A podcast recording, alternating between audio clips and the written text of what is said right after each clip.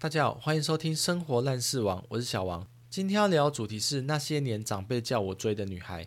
台湾的长辈到底还要多无理取闹？学生时期禁止小孩谈恋爱，说谈恋爱会耽误学业；国中谈恋爱考不上好高中，高中谈恋爱考不上好大学，大学谈恋爱才发现原来自己交不到。出社会后，生活圈瞬间缩水。如果运气不好，第一份工作超爆累，平日生活直接变成公司住家两点一线。拓展人际关系这件事，随着日复一日的加班消耗殆尽。等到某次过年回家，机外亲戚突然捡到枪，问你何时要结婚的瞬间，你才猛然发现周遭的同学朋友陆续结婚生子，会有稳定交往、准备迈入礼堂的对象。放眼望去，似乎只剩自己原地踏步，所以开始急着学化妆、学穿搭、学爬山、学各种能多认识人和别人搭话的才艺。最后在家人的催促下。将自己半推半就推向脱单的战场，仿佛单身是缺陷，结婚才是王道。以上这些过程，我相信许多未婚的七八几年生都有所感触。在大部分父母眼中，子女结婚生子这件事，随着适婚年龄的到来，从微不足道变举足轻重，因为这攸关他们人生进阶成阿公阿妈的梦想。当老厝逼开始街头巷尾晒金孙，自己没有婴儿能拿出来献宝，回家真的气到内伤。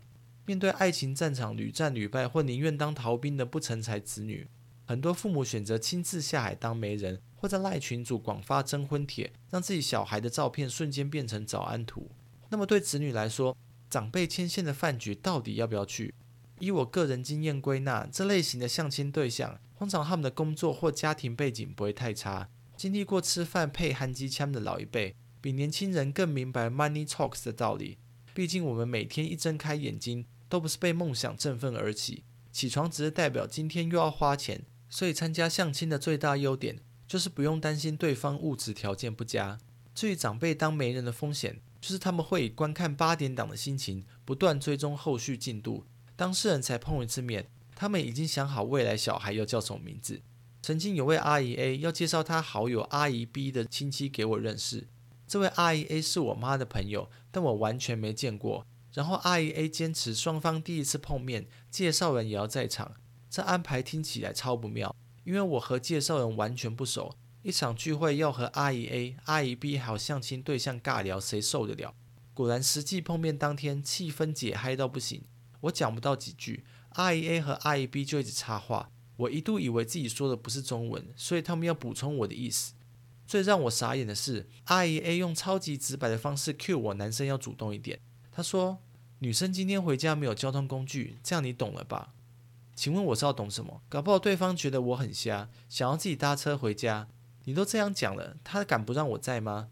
今天阿姨 A 没来的话，我自己也会问对方怎么离开。真的不用旁人提醒，搞到像我很没礼貌。后来聚会结束后，阿姨 A、阿姨 B 开始各种出主意，说要送我两张电影票，叫我约对方看电影，还在我上班时间打来讲这种烂事。阿姨们求生意志有够薄弱，最后阿姨 A、阿姨 B 发现我们当事人不来电，没人的面子拉不下，直接更小登熊气。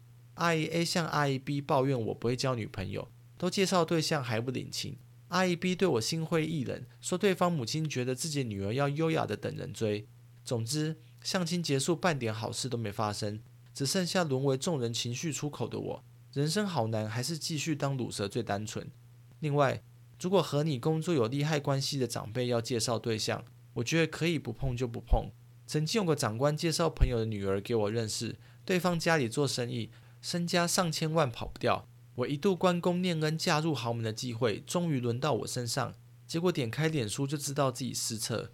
她是个自拍比中指的加九妹，然后下滑再看第二张照片，嗯，还是个会抽烟的陷阱妹。这尊路过财神，我真的请不进家门，只好硬聊几句，假装对长官有交代。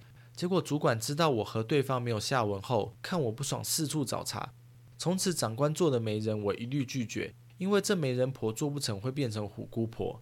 最后我想说，都已经二零二一了，不管单身或结婚，都是种生活选择，并值得大家尊重。让我们各自过好彼此的生活吧。以上就是我的相亲烂事，欢迎大家来信分享自己的相亲悲惨遭遇。节目电子信箱资讯栏都有，我们下次见。